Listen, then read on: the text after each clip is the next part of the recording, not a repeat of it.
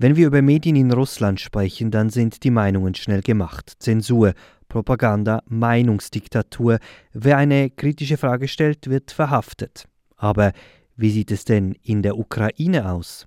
Ist es in der Ukraine wirklich besser? Darf man beispielsweise die Regierung noch kritisieren oder über ukrainische Kriegsverbrechen berichten? Und ist es in Russland tatsächlich so schlimm, wie es derzeit aussieht? Zwei junge Medienschaffende erzählen hier ihre Sicht der Dinge, die nicht immer so ist, wie man das erwarten würde. Den Medientalk gibt es auch im Abo online srf.ch-audio. Mein Name Salvador Atassoy. SRF 4 News Medientalk.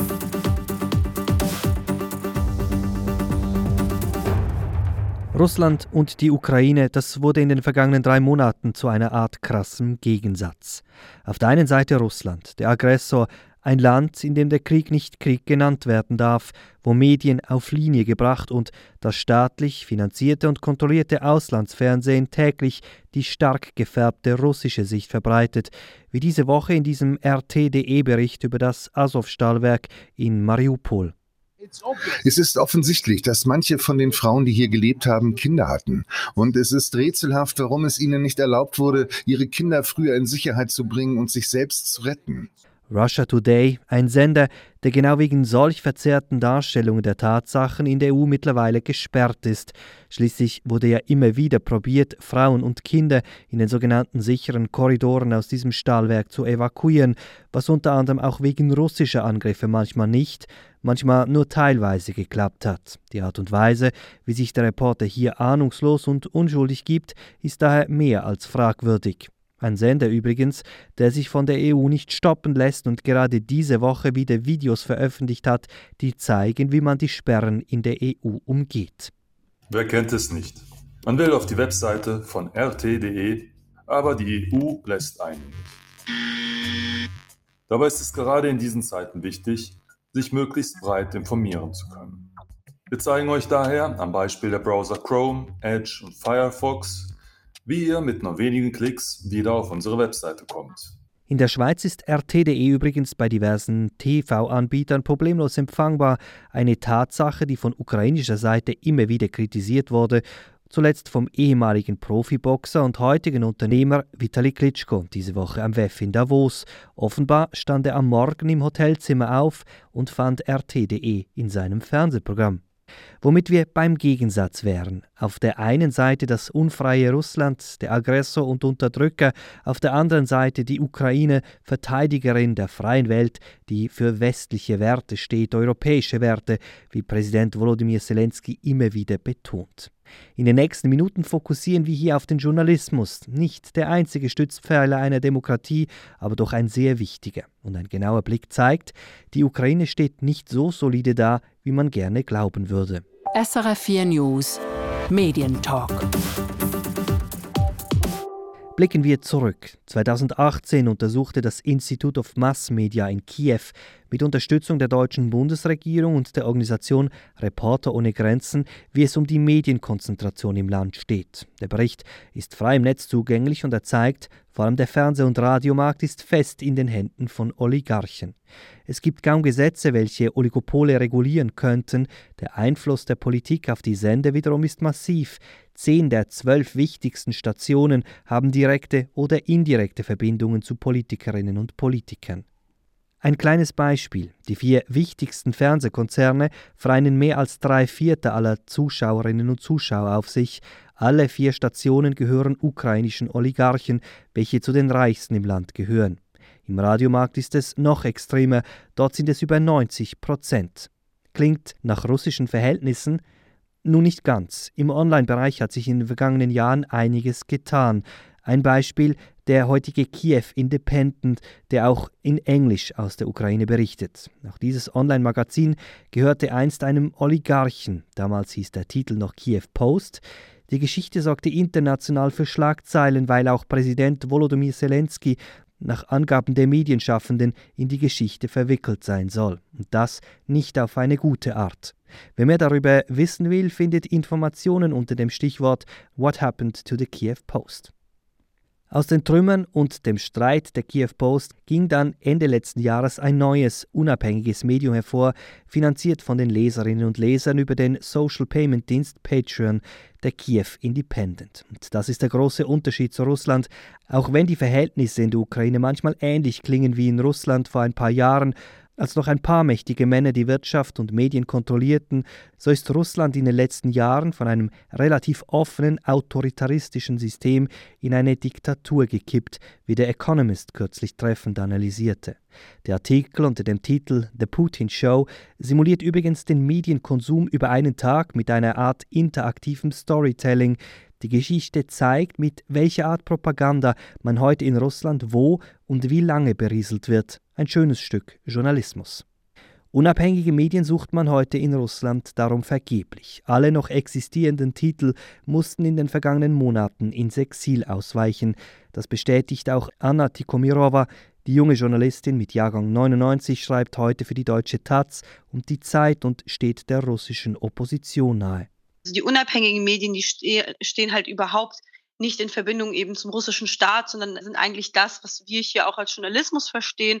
Und dazu gehören zum Beispiel eben die Nova Gazeta als älteste unabhängige Zeitung in Russland, dann äh, Medusa, die aber auch keinen Sitz mehr in Russland hat und dann andere Medien wie iStories Media oder Mediazona oder Hollet oder auch das Studierendenmagazin Doxa. Und ja, diese Journale, Magazine, Zeitungen recherchieren eben komplett unabhängig, aber auch unter größter Gefahr, also des Freiheitsentzuges oder als ausländische Agenten gebrandmarkt zu werden oder auch teilweise eben unter Lebensgefahr, wie auch die Nullerjahre zeigten, wo mehrere Journalisten der Nova Gazeta ermordet wurden. Und diese äh, Zeitungen betreiben aber trotzdem weiterhin eben kritischen Journalismus, äh, auch unter diesen äußerst schwierigen diktatorischen Bedingungen. Und währenddessen haben wir eben auf staatlicher Seite die Propagandaorgane, also vor allem Fernsehen, aber dann auch Radio oder andere Blätter.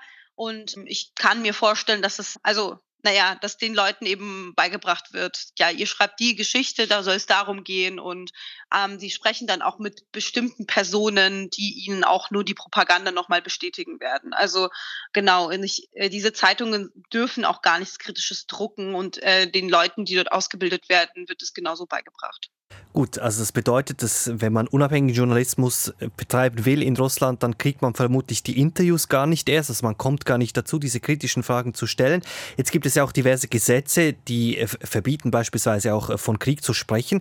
Bedeutet das, Oppositionsmedium kann man nur noch sein, wenn man den Sitz im Ausland hat oder gibt es in Russland selbst tatsächlich immer noch Medien, die auch erscheinen? Ähm, nein, das gibt es nicht. Also die letzte Zeitung, die eben noch äh, berichtet hat, kritisch über den Krieg und wirklich die ukrainische Perspektive darauf gezeigt hat, war die Nova Gazeta, die aber Ende März ihren Betrieb vorerst einmal eingestellt hat, bis der Krieg vorbei ist, weil die auch von der russischen Medienaufsichtsbehörde Roskomnadzor mehrere Drohungen bekommen haben, dass man sie ja komplett verbieten wird oder ja eben zum ausländischen Agenten erklären wird. Und dieses ausländische Agentengesetz, das Sie meinten vorhin, ja, kritische Medien werden nicht zugelassen. Also bevor Russland von der elektoralen Autokratie zu einer totalitären Diktatur wurde, wurden teilweise noch kritische Medien zugelassen zu staatlichen Veranstaltungen und Interviews und wenn die eben noch nicht zu ausländischen Agenten erklärt worden waren. Das galt zumindest für Dorscht und äh, Medusa nicht so oder für andere einzelne Journalisten, aber die Nova Gazeta war bis zum, zum Kriegsbeginn eben noch kein ausländischer Agent, deswegen durften die teilweise dabei sein und dann auch kritische Fragen stellen, die dann natürlich nicht unbedingt beantwortet wurden oder die halt sehr, naja, so herausfindend, sich herausfindend beantwortet wurden. Aber ja, seit Kriegsbeginn, wie Sie schon sagten, es sind neue Gesetze, und zwar das Gesetz zu Fakes über den Krieg, also in Anführungszeichen natürlich, weil die verbieten, den Krieg als solchen zu bezeichnen. Und wenn man es tut, dann drohen einem bis zu 15 Jahre Haft. Also es wurden auch kritische Berichterstattungsinstitute, Medien liquidiert, wie zum Beispiel das Radio Ercha Moskwy. Es ist ein liberaler Radiosender gewesen, der immer sehr kontroverse Meinungen und ja, PolitikerInnen zu sich eingeladen hat, auch teilweise vom Staat, aber der wurde einfach von einem Tag auf den anderen liquidiert, weil die sich geweigert haben, den Krieg nicht als solchen zu bezeichnen. Und genau, also das Gleiche gilt auch für Dorscht, also Rain TV, das ist ein Fernsehsender, ein unabhängiger und die Seiten beider Medien sind nicht mehr zugänglich, also ohne einen VPN. Und Ercha Moskwy musste musste seine Seite komplett löschen. Die sind jetzt nur noch über YouTube ähm, empfänglich. Und äh, die Nova Gazeta äh, hat sich jetzt umorientiert. Also un eine unabhängige Redaktion namens Nova Gazeta Europe hat jetzt im Ausland eröffnet mit aller Voraussicht nach einem Sitz in Riga, ähnlich wie die unabhängige Online-Zeitung Medusa. Und die werden eben von außerhalb des Landes kritisch berichten. Aber sie haben trotzdem eben weiterhin kritische und unabhängige Quellen im Land, die aber natürlich unter höchster Lebensgefahr da arbeiten und ihnen die Information zuspielen werden. Sagt die Journalistin Anna Tikomirova. Es wurde bereits angetönt, in der Ukraine ist etwas ganz anderes passiert in den vergangenen Monaten. Dort hat sich die Zahl der Medienschaffenden plötzlich vervielfacht, was auch mit gewissen Gefahren verbunden sei, sagt Denis Trubetskoy. Der junge ukrainische Journalist berichtet heute als freier Korrespondent aus Kiew für verschiedene deutschsprachige Medien. Gerade zum Beispiel bei ausländischen Medien gab es große Nachfragen nach Producern, nach Fixern. Und da sind natürlich auch viele Menschen dazu gekommen, die jetzt ordentlich Englisch können, so, ja, ein bisschen, ein bisschen was verstehen, was, was im Land los ist, aber, keinen, aber keine direkte Verbindung zu Journalisten, zu Journalismus haben. Da sind sie jetzt in diese neue Rolle gekommen. Und da gibt es, glaube ich, viele Probleme auf beiden Seiten. Also die, die, die westlichen Medien nahmen die Sicherheitslage dieser Mitarbeiter, dieser freien Mitarbeiter oft nicht wahr. Und diese, diese, diese neuen Mitarbeiter, also diese Producer und Fixer, die, die, die wussten nicht unbedingt, ja, wie man sich natürlich sicher am Kampfgebiet aufhält, also keine Sicherheitstrainings äh, und so weiter. Also Sie verstehen, was ich meine. Also hier habe ich große Probleme gesehen, aber bei den regulären Journalistinnen und Journalisten, wenn ich das so, wenn ich die so nennen darf, äh, glaube ich, dass äh, die Redaktion Redaktionen eigentlich wissen, wenn sie hinschicken, wie das gemacht wird und so weiter. Also hier, äh, dazu gibt es acht Jahre Erfahrung. Von daher ist es, äh, ist es, glaube ich, insgesamt äh, in Ordnung gewesen. Aber es gibt natürlich auch Menschen, die einfach aus, aus eigener Initiative sich in Gefahr begeben haben, was äh, teilweise nicht die, nicht die gute Idee ist. Äh, aber ich halte das Problem eigentlich in Bezug auf die, auf die ukrainischen Journalistinnen und Journalisten für, für relativ begrenzt sagt der freie Journalist Denis Trubetskoy. Die zweite russische Invasion hat die ukrainischen Medien vor neue, gefährliche Herausforderungen gestellt. Nicht nur, dass die russischen Truppen bald mal Sendetürme, wie etwa Fernsehmasten, unter Feuer nahmen, auch die Redaktionen mussten ziemlich schnell umdisponieren. Viele hatten ihre Redaktionen in und um Kiew und mussten die Belegschaft evakuieren. Ein Großteil ging in die Region Wiw, also in die Nähe der polnischen Grenze. Und auch inhaltlich kam es bereits zu Beginn des Krieges zu massiven Änderungen. In Bezug auf Fernsehen aber haben wir natürlich diese Situation, in der sich bereits in den ersten Kriegsstunden die größten Fernsehsender auf ein gemeinsames Fernsehmarathon geeinigt haben. Das hatte eigentlich in erster Linie damals logistische Gründe. Also die, die meisten Teams mussten sehr schnell nach Lviv evakuiert werden. Da konnte kein Sender wirklich durchgehend senden alleine und deswegen sind diese Sender insgesamt ja relativ, relativ zufällig äh, auf die Idee gekommen, das zusammen zu machen. Später hat das dann auch der Staat unterstützt und dafür auch dafür hat teilweise auch die öffentliche Rundfunk hier die Infrastruktur gestellt und irgendwann wurde es für, für Nachrichtensender, für Informationssender verpflichtend, dieses Fernsehmarathon zu übertragen die eigentlich sehr spontan zustande gekommen ist. Radio ist im Moment eigentlich ja genauso, ja, es läuft ungefähr genauso, wie es der Fall war. Sagt Denis Trubetskoy in Kiew. Wer heute also ukrainisches Fernsehen schaut, wird oft mit einem Kriegsmarathon eingedeckt.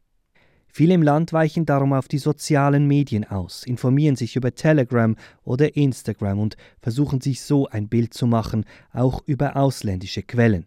Auch wenn im Fernsehen mittlerweile vieles Kriegsrhetorik und Propaganda ist, so funktioniert das Netz noch. Nicht so in Russland, sagt Anna Tikomirova. Wer sich in Russland ohne Propaganda informieren wolle, brauche das Netz und einen VPN, also einen Tunnel nach außen.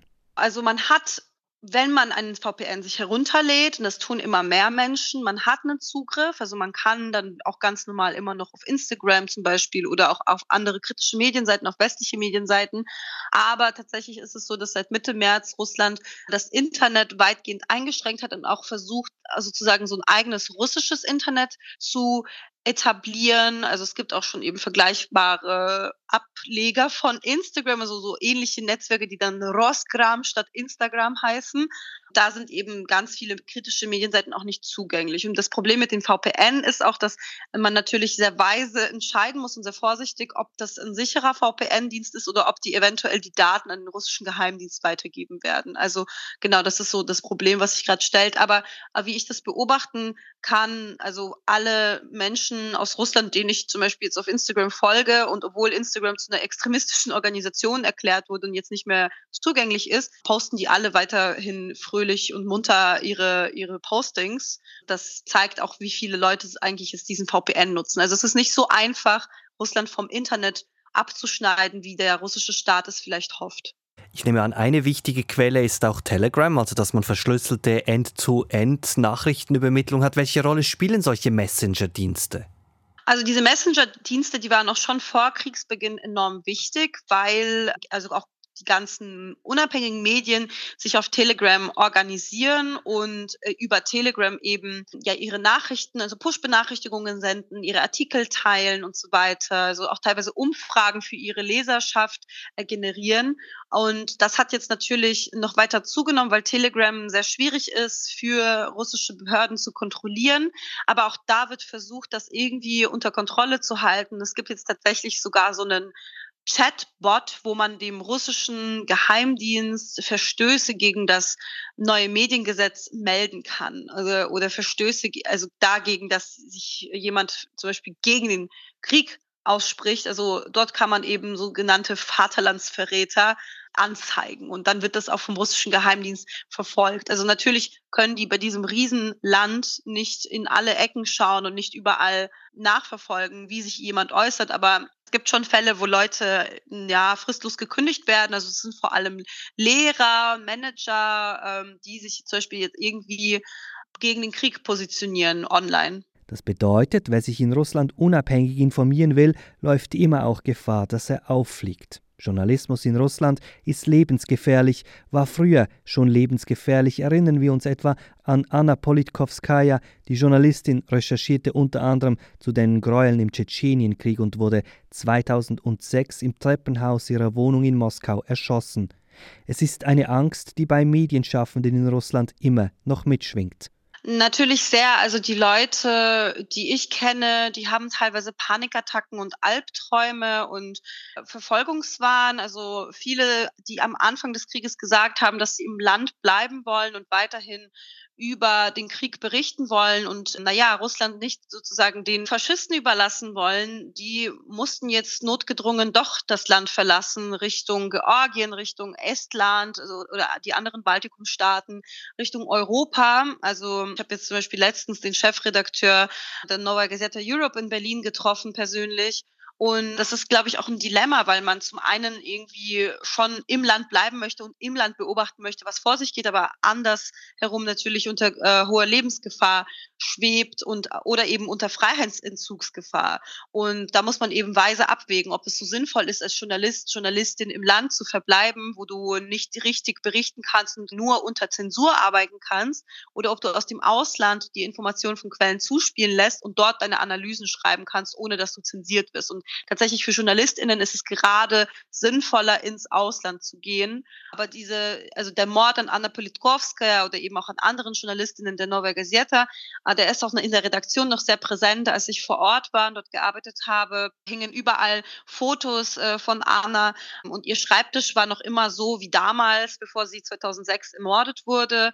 Und die, die sie kannten, die, die schon lange bei der Nova Gazeta arbeiten, der Schmerz ist ihnen immer noch präsent und diese Menschen arbeiten nicht irgendwie, weil sie Ruhm oder Geld oder sonstiges haben wollen, sondern einfach aus Überzeugung und sie riskieren dafür ihr Leben.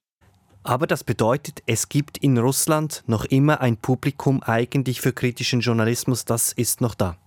Auf jeden Fall. Also dieses Publikum ist da. Ähm, es beläuft sich vielleicht auf 20, 25 Prozent, vielleicht sogar 30 Prozent der Bevölkerung. Beim Rest kann man sagen, dass sie entweder pro Krieg sind oder einfach stark depolitisiert, dass sie sich gar nicht interessieren. Das ist bei einem postsowjetischen Land keine Seltenheit und in Russland besonders krass, weil es nie eine demokratische Phase gegeben hat und weil, naja, die Leute Politik für irgendwas Dreckiges erachten, was, womit sie nichts zu tun haben wollen.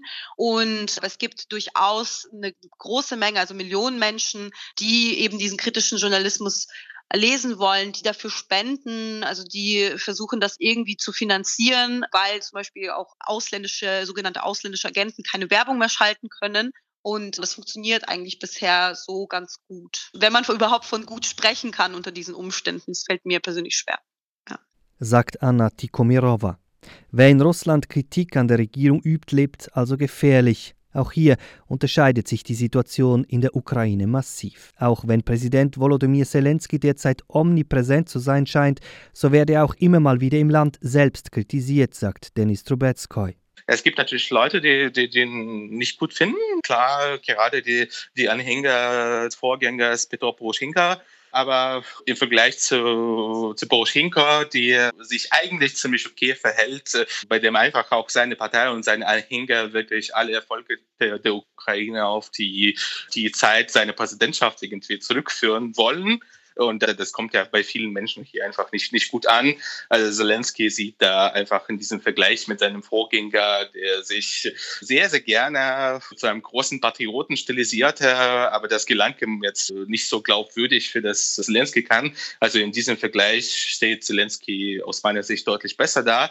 Es gibt Menschen, die ihn kritisieren, aber ich sehe hier kein, also ich glaube, das ist eher die Minderheit, die, die, sein, die sein Auftreten äh, im Moment kritisiert. Und was, was, was wirklich wichtig ist aus meiner Sicht, das habe ich auch in den ersten Kriegstagen äh, gesagt, äh, sind natürlich auch unterschiedliche Ansprachen, die er für ein ausländisches Parlament macht und seine täglichen Ansprachen für die Ukraine, die er macht. Und was hier auch aus meiner Sicht wirklich wichtig ist, ist eben, dass er ähm, doch sehr, sehr menschlich rüberkommt. Und ob, ob, das jetzt mit seinem Background als Schauspieler zu tun hat oder nicht, aber das kommt ehrlich rüber. Und in diesen Krisenzeiten brauchen die Ukrainer halt diese, diese Menschlichkeit, die er verkörpert. Und das, das wirkt auf die Menschen auch ziemlich beruhigend. Und daher würde ich sagen, dass die absolute Mehrheit der Ukrainer, auch die, die ihn vorher kritisch gesehen haben, ja, sie im Moment ihn ziemlich deutlich unterstützen. Aber das bedeutet nicht, dass es keine Kritiker gibt. Das bedeutet aber auch im umgekehrten Sinne dann, dass es möglich ist für Medienschaffende, die Regierung in der Ukraine zu kritisieren und das wird auch getan. Das ist natürlich äh, so, dass äh, gerade im Online-Bereich vieles passiert.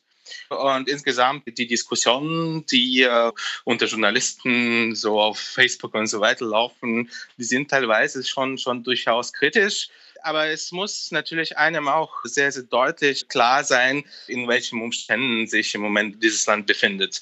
Also wir sprechen jetzt in einer Zeit, in der natürlich die Berichterstattung über die militärischen Ereignisse etwas eingeschränkt ist.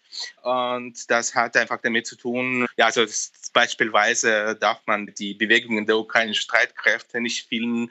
Man darf nicht filmen, wo genau sozusagen eine Rakete eingetroffen ist, damit, damit der Gegner vorher nicht korrigieren kann und solche Sachen. Das äh, könnte man als Militärzensur bezeichnen, aber das ist nicht wirklich das. Also die richtige Militärzensur, die gibt es in Russland. Und hier gibt es, glaube ich, Einschränkungen, bei denen einige Journalisten im Detail manchmal äh, unzufrieden sind, aber es herrscht einfach der, der Konsens, dass die Sicherheit wichtiger ist. Und über die Details lässt man sich natürlich schon diskutieren, aber wie gesagt, also die, die, die Regeln dieser Berichterstattung stellt man nicht wirklich in Frage und ich stelle die auch nicht in Frage, muss man sagen. In den sozialen Medien jedoch ist immer mal wieder zu lesen, dass man Kritik an Zelensky derzeit nicht gerne sehe. Von einer Art erzwungenem Patriotismus ist dann die Rede.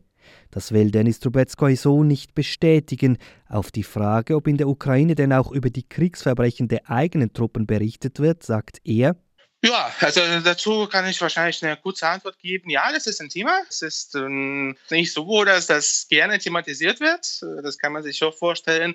Aber die, die Ukraine geht mit solchen Vorfällen eigentlich selbstkritisch um. Und der Tenor ist immer, das kommt auch immer wieder zum Beispiel aus dem Präsidentenbüro, dass wir, dass es die Ukraine sich natürlich jetzt trotz aller Umstände als zivilisiertes Land zeigen sollte.